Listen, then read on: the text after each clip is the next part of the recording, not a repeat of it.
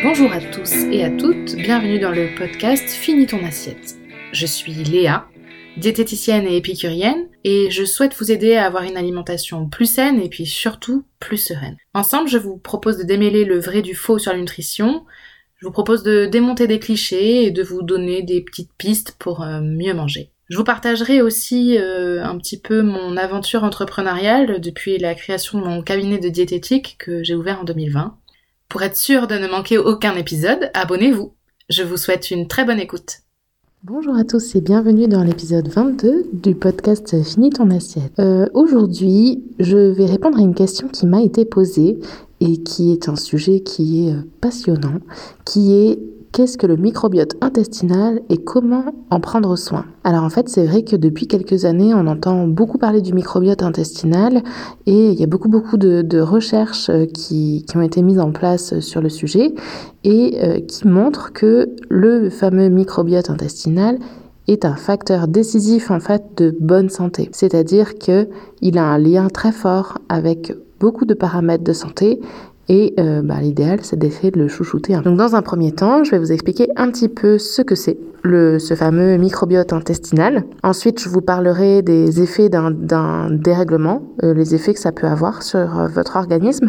Et puis dans un troisième temps, je vous expliquerai un petit peu comment on peut le chouchouter. Alors, d'abord, bah, qu'est-ce que le microbiote intestinal? Alors en fait, il faut savoir que notre corps possède ce qu'on appelle des flores, des flores commensales, c'est-à-dire c'est des ensembles de bactéries, enfin de micro-organismes en fait. Il y a des bactéries, mais pas uniquement. dans le dans le, microbiote intestinal, par exemple, euh, il y a des bactéries, il y a des virus, il y a des parasites, il y a des champignons, il y a vraiment plein de choses. Alors en fait, on a plusieurs flores. On en a une euh, sur la peau qu'on appelle la flore cutanée.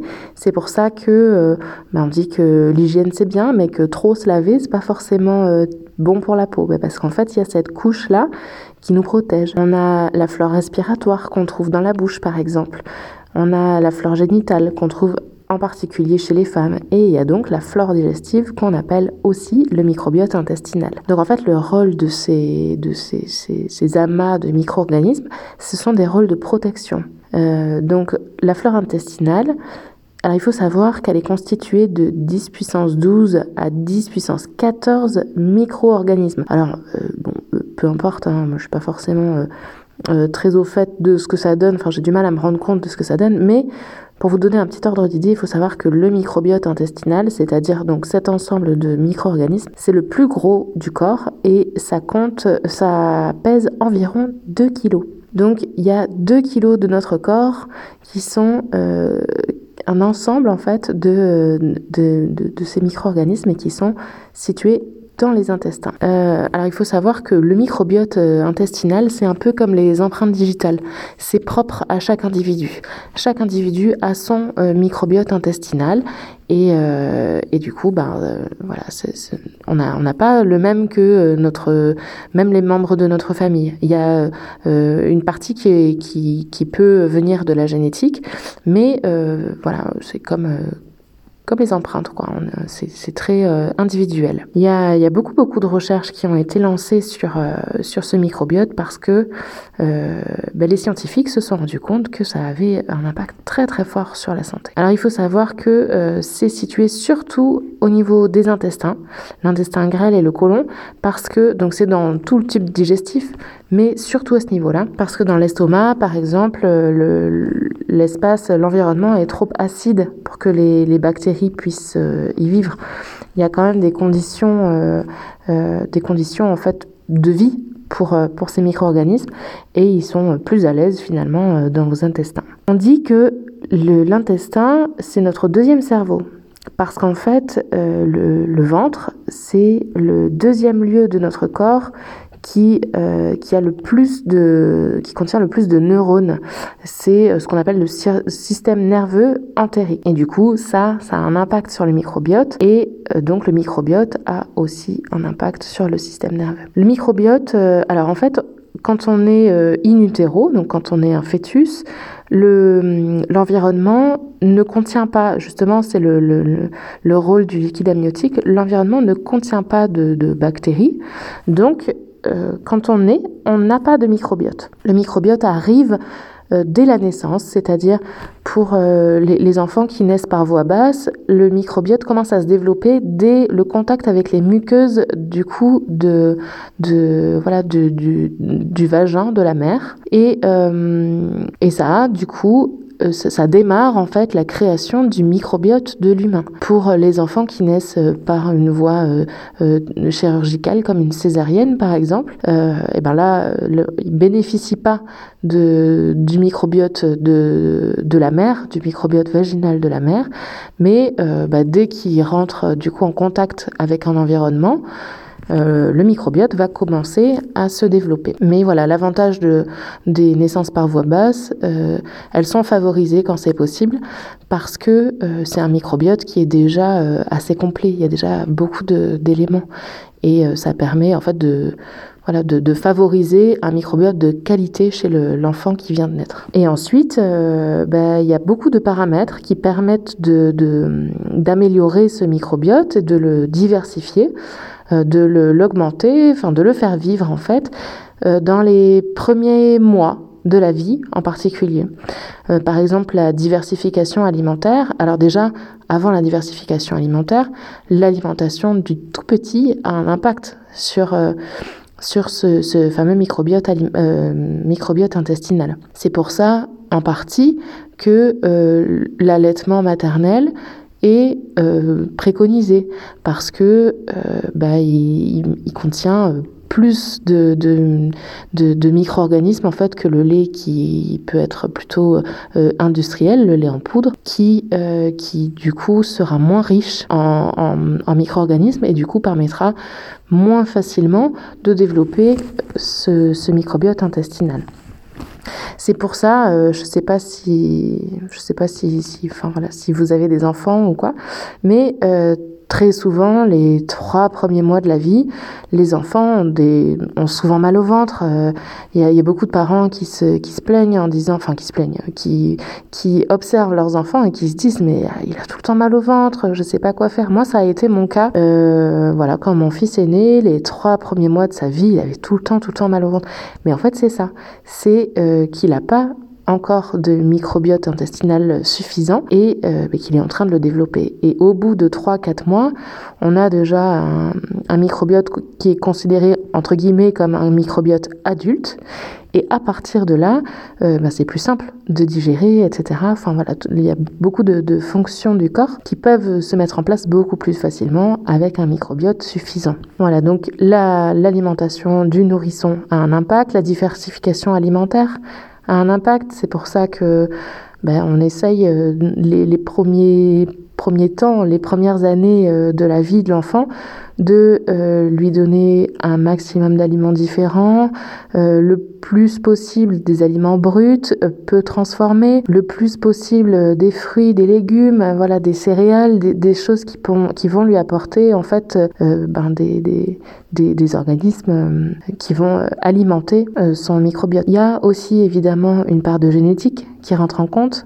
En particulier, ben voilà, si, les enfants naissent par voie basse, ils bénéficient euh, aussi un petit peu de, des micro-organismes de leur mère. Euh, le niveau d'hygiène a aussi évidemment un impact sur la qualité du microbiote. Après, bah, il y a l'environnement de vie, euh, bah, si on vit dans un environnement très pollué ou pas, il y, a, pas mal de choses et puis les traitements médicaux. Voilà, tout ça, c'est les paramètres qui vont influencer le, développement en fait du, du, microbiote intestinal pendant les premières années de vie. Et après euh, après les fluctuations sont beaucoup moins importantes. Voilà. Donc quand on est quand on est adulte etc euh, ben, il y, a, y a des petits des petits ajustements qui sont possibles.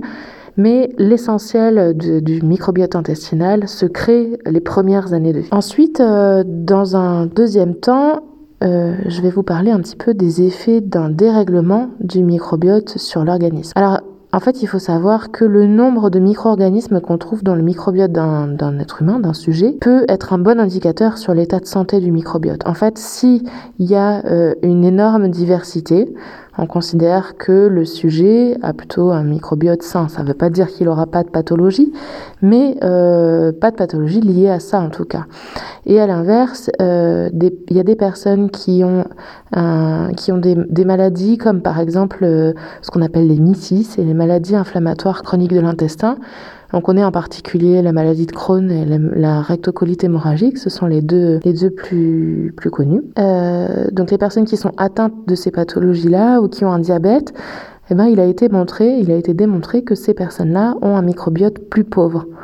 Alors, est-ce que c'est le microbiote pauvre qui a, euh, qui a influencé le développement de ces pathologies ou est-ce que c'est l'inverse? Voilà, ça reste, ça reste une question, ça reste un peu en suspens. Mais il faut savoir qu'il y a euh, un lien entre la diversité du microbiote et la, santé, euh, la santé générale des sujets et en particulier au niveau des, des et du diabète. Alors, un microbiote euh, qui serait déréglé, c'est ce qu'on appellerait une dysbiose. C'est donc voilà un microbiote qui ne fonctionne pas euh, comme il faut, qui n'a pas suffisamment de micro-organismes, etc. Ou, trop de tel micro-organisme et pas assez de celui-là. Voilà. Donc c'est un microbiote intestinal qui n'est pas, euh, qui n'est pas euh, sain finalement. Donc ça peut avoir des impacts au niveau digestif. Euh, ça peut se manifester par des difficultés de digestion et une lenteur en particulier au niveau de la digestion. Il peut y avoir aussi des répercussions au niveau métabolique, c'est-à-dire que euh, le microbiote, euh, les, les, les micro-organismes qui sont dans le microbiote vont participer à l'assimilation des nutriments qui arrivent euh, donc les, aliments, on les mange, on les mâche, etc. Ensuite, ils partent dans l'estomac. Dans l'estomac, ils sont broyés. Et après, ben, ils continuent leur chemin, ils atteignent les intestins. Et dans les intestins, ils sont distribués finalement euh, dans l'organisme pour... Euh, enfin, ils passent les parois de l'intestin et ensuite, ils sont distribués dans l'organisme. Il y a beaucoup de choses qui se passent à ce niveau-là. Et vu que le microbiote intestinal est essentiellement localisé dans, les, dans les intestins, eh ben, ça a un impact. Donc voilà, il y a, des nutriments qui qui sont, euh, qui sont décomposés, puis euh, distribués, etc. Et avoir un microbiote de mauvaise qualité, ben, ça peut avoir un impact sur cette assimilation-là des nutriments, sur ce, tous ces mécanismes. Ça peut aussi avoir un impact au niveau immunitaire. Euh, ben, par exemple, en fait, un, un microbiote très varié et en bonne santé va avoir, donc c'est un petit peu le, le, rôle des différentes fleurs du corps, un rôle de protection. Euh, il va se battre en fait, c'est-à-dire que les, les, virus, les bactéries, euh, etc., les champignons qui existent, euh, qui sont, qui sont non pathogènes vont lutter contre les organismes pathogènes et euh, ben, voilà plus ils sont sont en forme plus ils sont puissants donc euh, il y aura moins de risques de d'avoir un, tube digestif colonisé si euh, le microbiote est en bon état. Il a aussi été prouvé que euh, un microbiote en mauvaise santé peut avoir alors, on ne sait pas encore à quelle intensité, en fait. Il y a beaucoup de recherches qui sont en cours, mais il peut avoir un impact sur des développements des maladies neurodégénératives, comme la maladie de Parkinson, par exemple, ou la maladie d'Alzheimer. Il peut avoir euh, un impact sur euh, un trouble autistique, euh, sur des troubles de l'anxiété, des dépressions, etc., et même certains cancers, en particulier le cancer du côlon. Voilà, ça, ce sont des pathologies dans lesquelles la santé du microbiote est incriminée. Mais voilà, on ne sait pas encore euh, à quelle intensité et du coup, euh, euh, il faut pas oublier que ces pathologies, comme toutes les pathologies, ont des causes multifactorielles. Ça ne vient pas, si ça vient en partie de là, ça ne vient pas que de là. Il y a beaucoup de paramètres à prendre en compte. Donc, c'est pas parce que j'ai un microbiote en mauvaise santé que je vais développer la maladie de Parkinson. Et du coup, ben, à l'inverse, un microbiote en, bonne santé euh, enfin en tout cas des, agissements pour améliorer le microbiote peut avoir des répercussions sur ça.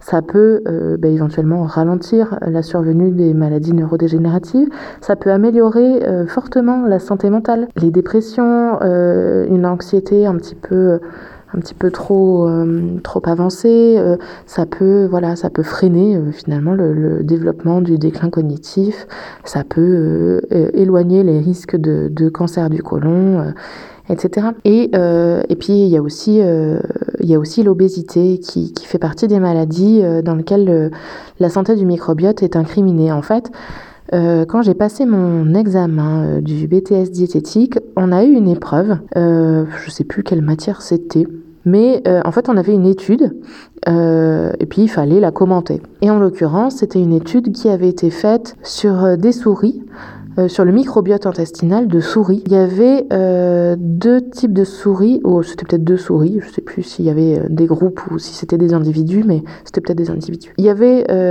une souris qui avait un, microbiote qui était plutôt plutôt pauvre et pas, euh, voilà, pas, euh, pas très efficace finalement, qui était obèse, et une autre souris qui avait un microbiote qui était sain et qui n'avait pas euh, du coup, enfin qui avait un poids normal. Et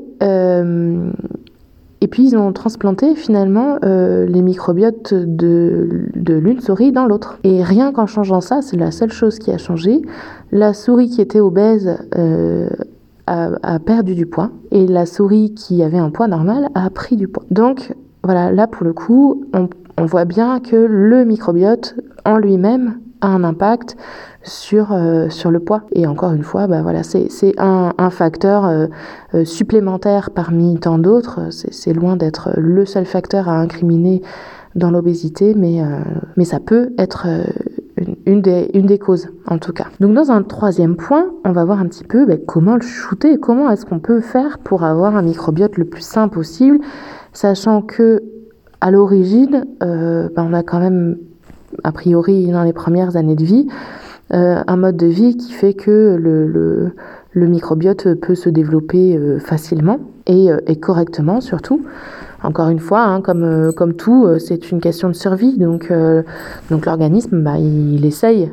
Il essaye de, de, faire les choses bien. Donc a priori, quand on est, quand on est enfant, jeune enfant, on a plutôt un, micro, un microbiote de qualité. Et après, ben, il faut essayer de, de l'entretenir un petit peu. Donc pour éloigner ces, ces risques-là dont, dont je parlais précédemment. Alors, en fait, pour le chouchouter, il faut le nourrir, ce microbiote il faut le nourrir avec ce qu'on appelle un substrat, c'est-à-dire que voilà, c'est les, de quoi est-ce que les, bactéries, les, les, enfin tous les micro-organismes vont pouvoir se nourrir pour euh, continuer de, vivre en fait. Alors euh, il faut les nourrir de de ce qu'on appelle des prébiotiques. Les prébiotiques, ce sont des composés alimentaires qui sont pas digestibles. Et en fait, ce sont les fibres. C'est pour ça euh, que nous rabâche qu'il faut manger des fibres, que euh, les fibres c'est bon pour la santé, etc. Effectivement, les fibres, ça a un impact sur sur euh, la satiété, par exemple. Quand on a un, repas qui est plus riche en fibres, eh ben, euh, on aura faim moins longtemps, plus longtemps après, pardon. Si ça aura aussi un impact sur le transit, par exemple une alimentation pauvre en fibres, ben c'est souvent euh, source de, constipation ou de, transit ralenti. Et euh, ça a aussi un impact sur le microbiote, c'est-à-dire que les fibres vont nourrir les micro-organismes euh, du microbiote et les aider à être en bonne santé et voilà à continuer de se développer pour avoir une, variété large de micro-organismes et un microbiote en bonne santé. Donc les fibres, ben, on les trouve dans tout ce qui est d'origine euh, d'origine végétale en fait. On les trouve dans euh, les fruits, les légumes évidemment. Alors à favoriser les fruits et les légumes plutôt euh, en morceaux. C'est-à-dire que par exemple dans un jus de fruits, eh ben le, les fibres sont, sont broyées et finalement elles sont pas elles n'ont pas le, même impact sur le sur l'organisme. Elles sont déjà plus ou moins hachées et, et, du coup ça nécessite pas tout l'effort de l'effort la, charge de travail du, de l'organisme et elles n'ont euh, pas ou peu en tout cas cet effet-là. Donc et dans les légumes c'est pareil, une purée de légumes, des légumes mixés, eh ben c'est moins riche en fibres et, euh, et du coup ça favorise pas forcément ce développement-là. Donc les fruits et les légumes, voilà il faut en manger. Euh, pour plein de choses, hein, pour les fibres, pour euh, les vitamines, les minéraux, euh, pour voilà l'hydratation, ça a vraiment une place importante dans l'alimentation et essayer de les manger en morceaux, voilà, de, favoriser des morceaux à mastiquer. On en trouve aussi dans les céréales, bah, le blé, le riz, le maïs, l'orge, le sarrasin, enfin il y en a plein, je ne vais pas tous vous les citer, mais voilà, les céréales sont riches en fibres, surtout dans leur forme complète. Par exemple, euh, bah, les pâtes complètes ou le riz complet, etc. Ce sont des formes qui sont plus riches en fibres. D'où euh, l'intérêt d'essayer de manger pas forcément toujours des céréales complètes, mais essayer de varier les céréales déjà au lieu de manger euh, toujours, euh, toujours la même chose, essayer de, de varier un petit peu l'alimentation pour bénéficier d'un panel plus large en fait de, de nutriments, de fibres, etc. Et euh, on en trouve aussi dans les légumineuses, on en trouve beaucoup dans les légumineuses. Les légumineuses, ce sont des aliments qui sont très très bien au niveau nutritionnel. Euh, elles sont un petit peu laissées de côté euh, chez beaucoup de personnes et euh, pour autant, bah, il faut essayer d'en consommer régulièrement. Donc les légumineuses, c'est les lentilles. Il y a plusieurs types de lentilles. Il y a les lentilles vertes, blondes, corail. Je crois que c'est tout. Il y a hum, aussi les pois chiches, les haricots secs, euh, le lupin. Enfin euh, voilà, il y en a plusieurs. Les fèves, je crois que ça en fait partie. Je suis pas sûre. Enfin voilà, les légumineuses, ce sont des, des aliments qui sont qui sont très intéressants euh, au niveau nutritionnel. L'idéal, ce qui est conseillé dans une alimentation omnivore, on va dire, c'est d'en consommer deux fois par semaine. Et dans une alimentation végétale, eh ben, on peut évidemment en manger plus. Euh, parce qu'elles peuvent aussi remplacer les protéines euh, d'origine animale. Mais si vous voulez plus d'infos sur, euh, sur ce sujet, il y a un épisode qui est dédié à l'alimentation végétale. Voilà. Donc vous pouvez en savoir un petit peu plus sur sur ça. On trouve aussi des fibres dans les oléagineux. Alors les oléagineux, j'en parle très souvent et c'est pareil, je trouve que au niveau euh, au niveau nutritionnel, ce sont des aliments qui sont très très intéressants. Donc c'est tout ce qui est euh, amandes, noix, noisettes, euh, il y a quoi, noix du Brésil, les pistaches, les noix de pécan, etc ce sont des aliments qui sont très riches en fibres aussi. Donc, euh, donc du coup, bah, ça, ça, favorise un petit peu tout ça. Ensuite, euh, alors il y a les, donc ces fameux prébiotiques qui sont des fibres. Il y a aussi les probiotiques. Alors, euh, depuis quelques années, c'est pareil, on entend pas mal parler des probiotiques. Alors, les probiotiques, qu'est-ce que c'est? C'est un apport oral, c'est souvent sous forme de petits cachets, de micro-organismes vivants qui sont non pathogènes. Donc, en fait, ils vont passer par les voies digestives, ils vont atteindre les intestins et là, ils vont venir et puis ils vont se développer. Ils vont, euh, ils vont s'installer un petit peu.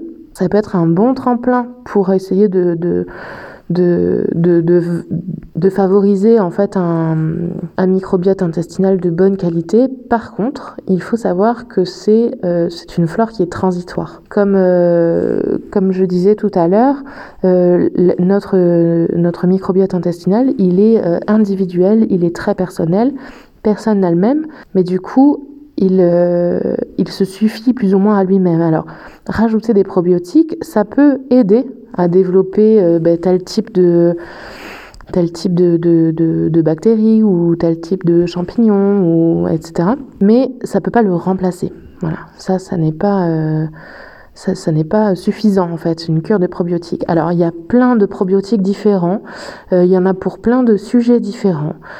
Si, si, vous voulez faire une petite cure, si vous pensez que c'est bien, eh ben, euh, pourquoi pas, mais vraiment demandez conseil. Ne prenez pas euh, des probiotiques parce que euh, parce qu'on vous les a conseillés ou quoi que ce soit. Demandez conseil à des professionnels, demandez à des, à des pharmaciens ou à des préparateurs en pharmacie qui sont formés pour ça.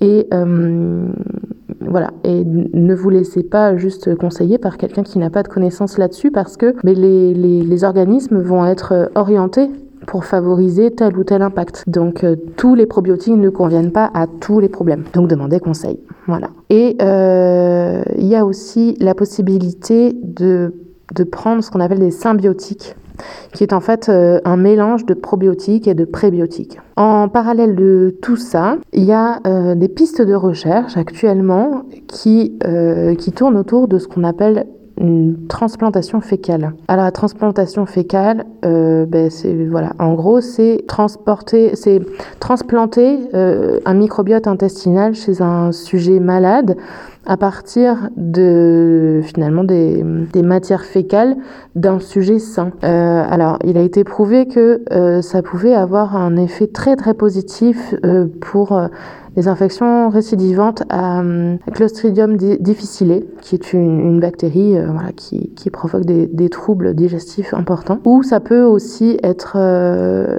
être positif pour améliorer la santé des personnes atteintes de maladies inflammatoires chroniques de l'intestin. Mais pour une personne atteinte d'obésité ou de diabète, par exemple, ça n'aurait pas d'impact. Alors attention, évidemment, c'est une manipulation qui, qui, ne doit pas se faire seule. En soi, la, la manipulation, elle n'est pas très compliquée, mais il y a de, très très forts risques si les, les, microbiotes ne sont pas compatibles.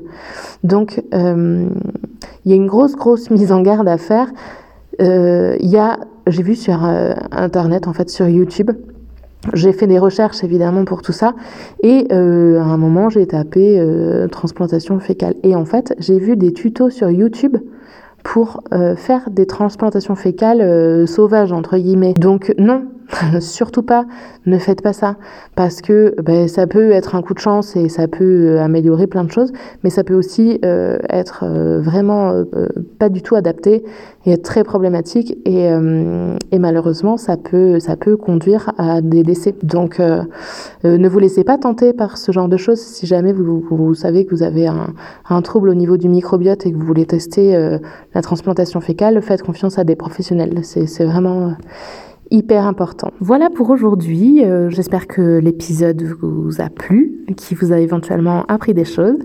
N'hésitez pas à venir en parler avec moi si vous le souhaitez. Et puis en attendant, euh, on se retrouve la semaine prochaine pour un nouvel épisode. Merci beaucoup d'avoir écouté Fini ton assiette. Si vous vous posez des questions sur l'alimentation, vous pouvez me les envoyer sur finitonassiette.podcast@gmail.com. Si vous voulez échanger sur l'épisode, vous pouvez me trouver sur ma page Instagram léavillard.diète. Euh, si ce podcast vous plaît, vous pouvez le partager pour m'aider à le faire connaître en mettant 5 étoiles sur Apple Podcast. En attendant, je vous embrasse bien fort et prenez soin de vous.